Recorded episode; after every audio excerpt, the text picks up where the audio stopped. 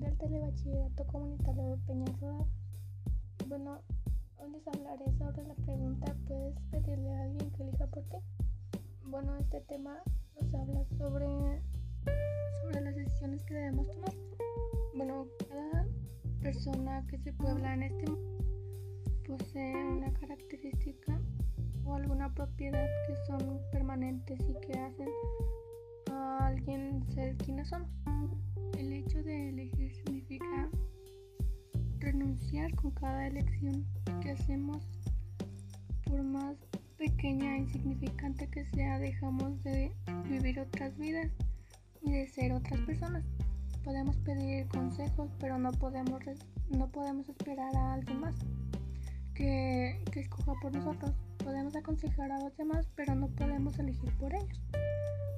Pues en lo personal yo pienso que mm, no, no podemos elegir, no podemos pedirle a alguien que elija por nosotros. Mi respuesta está basada en que cada quien es libre de tomar sus propias decisiones y pues no podemos obligar a nadie a que elija algo que no quiere.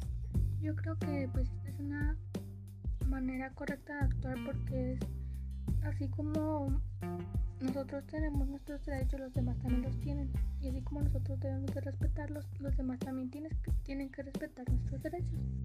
Bueno, y para concluir, le recomiendo a un alumno de telebachillerato que deje a esa persona que elija por sí mismo, que no lo obligue en pocas palabras a elegir algo que él o ella no quiere.